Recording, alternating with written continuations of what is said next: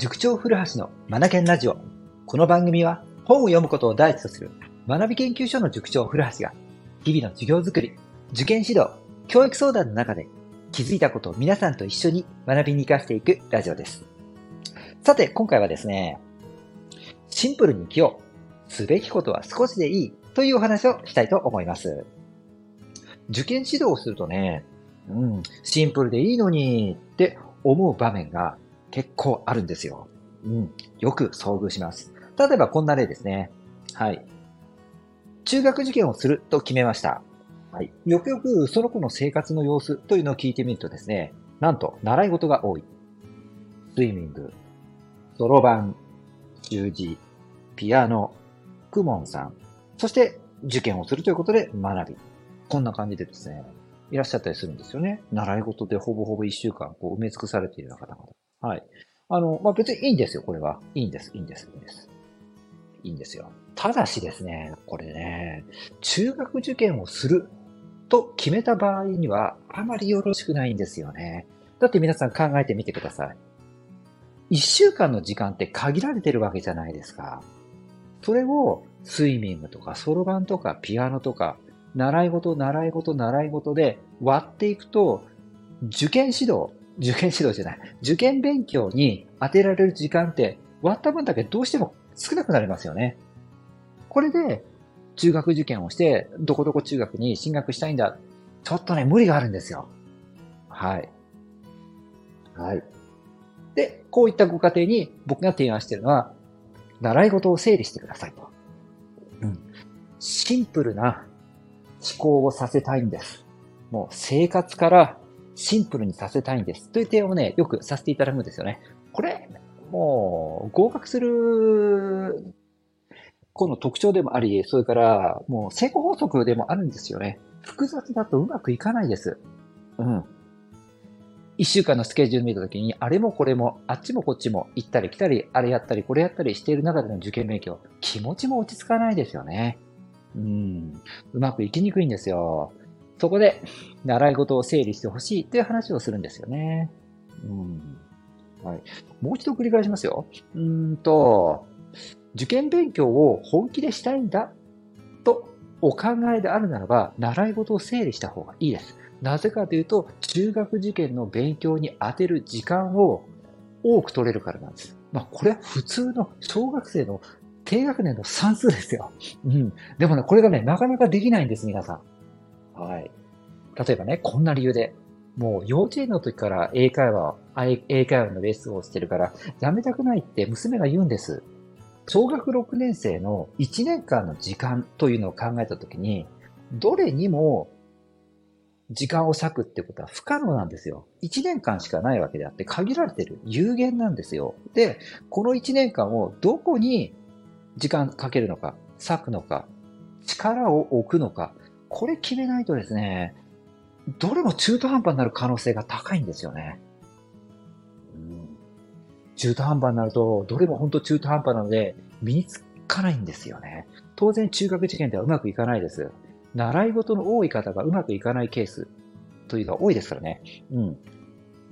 ですから、ここやはり、もう本当に勝ち方、それから成功法則ということで、シンプルに生活をしていきたいんですよね。はい。繰り返しますね。いや別にね、中学受験もするんだけども、ピアノの方が大事だということならば、ピアノを中心にした生活にすればいいんですよ。ピアノに多くの時間を割いて、そのついでに中学受験の勉強をしていく。これもありだと思いますよ。うん。はい。もちろん、サッカーが、サッカーが好きでやめられないということは、サッカーを中心にしながら中学受験でもいいんですよ。うん。はい。どこに力を割くのか、置くのか、入れるのか、これね、明確にしていきたいんですよ。うん。で、本当に中学受験をしたいんだっていうことならば、中学受験に多くの時間を割くように生活をシンプルにしていくべきだと思います。うん。もしくは先生、そんな殺生な一つに絞るなんて無理ですよっていうことであれば、二つに絞るとかね。もう限りなくシンプルにシンプルに向かってほしいんですよ。これがね、勝ち方なんです。うん。すべきことは少しでいいんです。うん。あれもこれもやってると、時間がなくなるという話は今しましたよね。それだけではないんですよ。頭を使う労力、これもね、分散されてしまいますからね。ピアノをやっている、そろばんやっている、ちょっとふとした時にそろばんのことが浮かんだり、ピアノのことが浮かんだり、いや、これは構わないんですよ。でもやることが多ければ多いほど浮かぶものが多くなっていくので、中学受験に、中学受験のことを思う時間ってどうしてもね、少なくなってくるわけじゃないですか。ですから、何に時間を割きたいのか、ここをまず決めていただきたいですよね。はい。習い事もすぐにいろいろね、精査、それから整理していくことはなかなか難しいかもしれないんですが、時期を見ながらですね、徐々に減らしていくとか、一旦休止にしてみるとか、もうここまで来たから、うん、切りにしようとか、この検定、この発表会を受けて終えたら、うん、ここでやめにしようとかね。やっぱこう、エンドポイントを示してあげるべきだと思います。これも、この後の人生の歩み方にもなってくるじゃないですか。お子さんが中学、高校、大学、社会人へとなっていくために、判断の仕方ってとても求められると思うんですよね。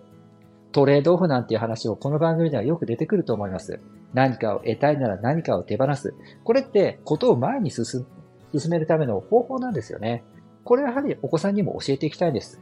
中学受験を頑張りたいんだったらば、長年続けていた英会話のレッスン。これはここで一旦お休みにしてしまう。手放すとか。うん。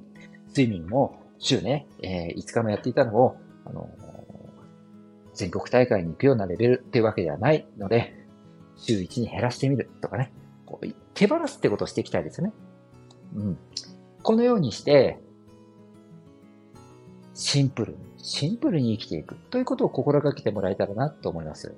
うん。さあ、特にね、これ、このシンプルに生きるっていうことに取り組むためには、この春、一番取り組みやすいかなと思うんですよね。ねちょうど学年がね、今年の学年が終わる時じゃないですか。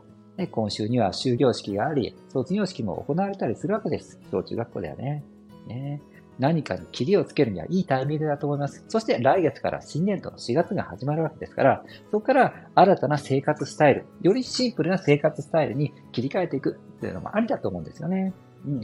切り替えやすいタイミングではあると思います。はい。さあ、今日はですね、シンプルに生きる。すべきことは少しでいいということについてお話をしてみました。それでは今日も最後までお聞きくださり本当にありがとうございました。Read more, learn more, change the group 素敵な一冊を。